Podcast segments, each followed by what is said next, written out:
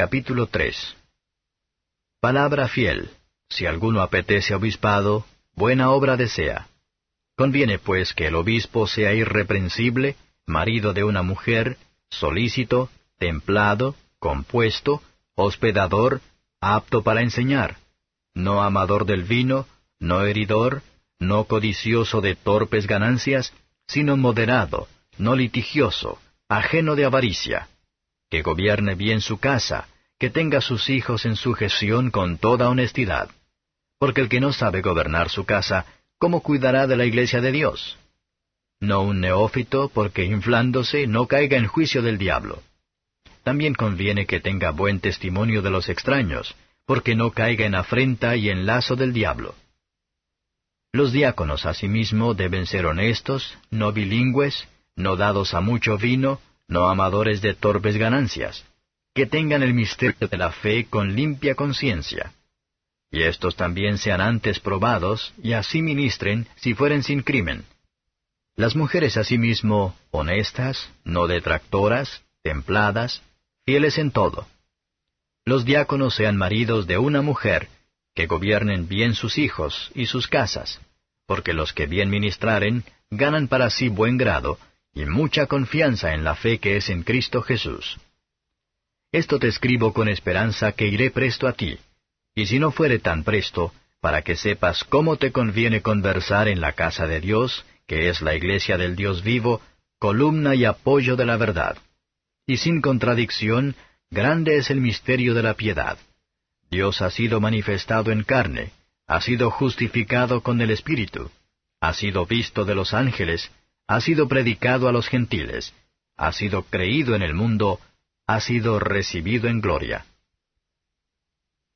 Comentario de Mateo Henry I Timoteo capítulo 3. Versos 1 a 7. Si un hombre desea el oficio pastoral, y por amor a Cristo, y las almas de los hombres, estaba dispuesto a negarse a sí mismo, y se someten a las dificultades por dedicarse a ese servicio, que trató de ser empleados en una buena obra, y su deseo debe ser aprobado, siempre que se clasificó para la oficina. Un ministro debe dar la menor ocasión para culpar como puede ser, para que no traer reproche a su oficina. Él debe ser sobrio, templado, moderado en todas sus acciones, y en el uso de todas las criaturas, las comodidades.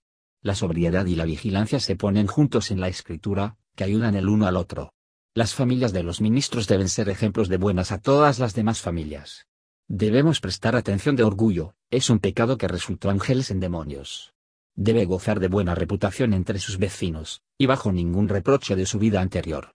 Alentar a todos los fieles ministros, tenemos la palabra de la gracia de Cristo, de la promesa. He aquí yo estoy con vosotros todos los días, hasta el fin del mundo. Mateo 28 verso 20.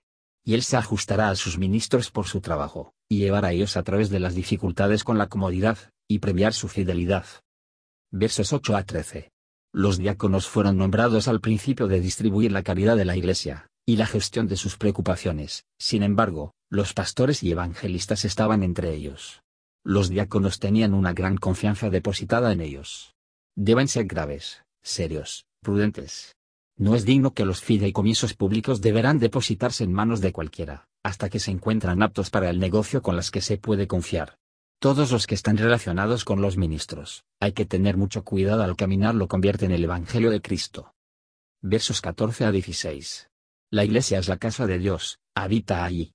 La iglesia diserta en la escritura y la doctrina de Cristo, como un pilar tiene una proclamación. Cuando una iglesia deja de ser el pilar y fundamento de la verdad, que puede y debe renunciar a ella, para nuestra relación con la verdad debe ser el primero y más grande. El misterio de la piedad es Cristo. Él es Dios, que se hizo carne, y fue manifestado en carne.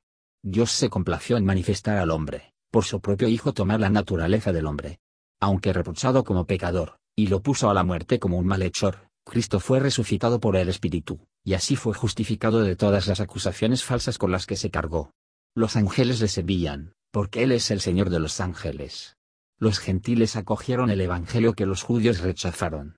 Recordemos que Dios fue manifestado en la carne, para quitar nuestros pecados, para redimirnos de toda iniquidad y purificar para sí un pueblo propio, celoso de buenas obras. Estas doctrinas se deben mostrar sucesivamente por los frutos del Espíritu en nuestras vidas. Gracias por escuchar y si te gustó esto, suscríbete y considera darle me gusta a mi página de Facebook y únete a mi grupo Jesús Answers Prayer.